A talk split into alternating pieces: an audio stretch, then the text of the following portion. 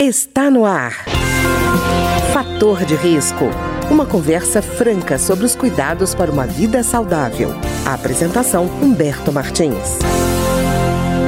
Olá, no programa de hoje nós vamos conversar com o Dr. Pedro Renato de Paula Brandão, que é neurologista do Departamento Médico da Câmara dos Deputados e que vai conversar conosco sobre a enxaqueca, que de acordo com a Organização Mundial de Saúde, é, a OMS, é a sexta doença mais incapacitante no mundo. Aliás, doutor Pedro, primeira pergunta, incapacitante como? A incapacidade da enxaqueca é um pouco diferente da incapacidade das outras doenças neurológicas que causam problemas motores, né, ou problemas cognitivos, de memória, de atenção, né? A enxaqueca causa incapacidade por conta da perda de dias produtivos, né? Então, ela comete muita população que está na idade economicamente ativa, ali, da adolescência até os 50 anos de idade, e é uma das principais causas de absenteísmo ao trabalho ou de dificuldades relacionadas à redução da produtividade da pessoa. Doutor Pedro, já que nós estamos falando de enxaqueca, quais são os principais sintomas do problema? Então, enxaqueca é um tipo de dor de cabeça muito intenso, tá? Então, a gente tem alguns critérios diagnósticos que servem para a gente reconhecer ela mais facilmente comparados a outras, né? Isso inclui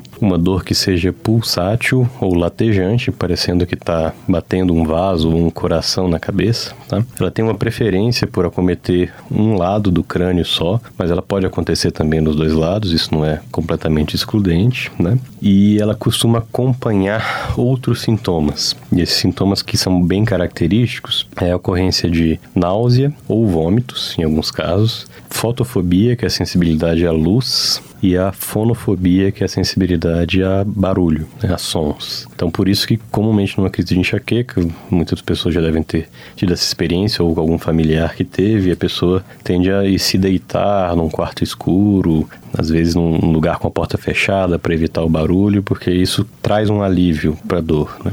E doutor Pedro, você estava falando também do cheiro, né? Que parece que o cheiro é uma coisa importante, incomoda mais, né?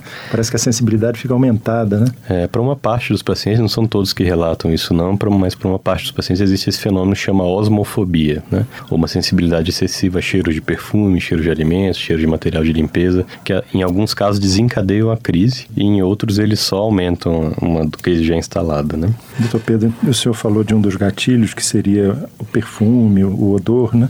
O estresse seria um gatilho também? É um dos gatilhos mais comuns que a gente é, encontra não. na prática. Eu estava vendo também é, jejum prolongado. Jejum prolongado também? Sim, tem inúmeros gatilhos. Jejum prolongado é bem conhecido também. Então, é. aquela pessoa que sai de casa sem tomar café da manhã, ou pula um almoço porque está estressado trabalhando muito e tal, esse é um, um gatilho bem conhecido também. Não, eu estou falando isso também porque tem gente que resolve fazer o jejum como forma de dieta, né? E não sabe se o organismo está pronto para isso e acaba. Eu vi jejum de 12 horas, jejum de até de 24 horas. Então, a pessoa, se já tem tendência, é, é, pode no, ser um gatilho, né? Na pessoa predisposta, pode ser um gatilho de uma crise de enxaqueca, sim. E essa história de dormir mais ou menos, quer dizer, dormir muito ou pouco, ela também pode ser um fator desencadeante? Sim, privação de sono, ela funciona como uma uma situação de que leva a uma hiperexcitação do cérebro, né? Inclusive das vias que provocam a dor. Uhum. Né? Essas vias de dor do cérebro estão lá no tronco encefálico e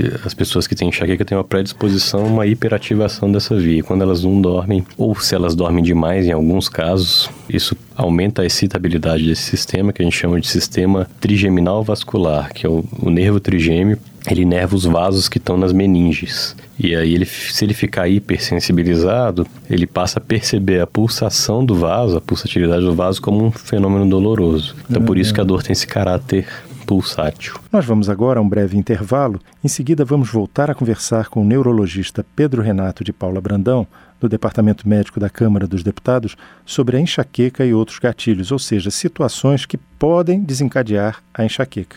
Isso não quer dizer que sejam a causa da enxaqueca, que depende de uma análise mais profunda. A gente volta já.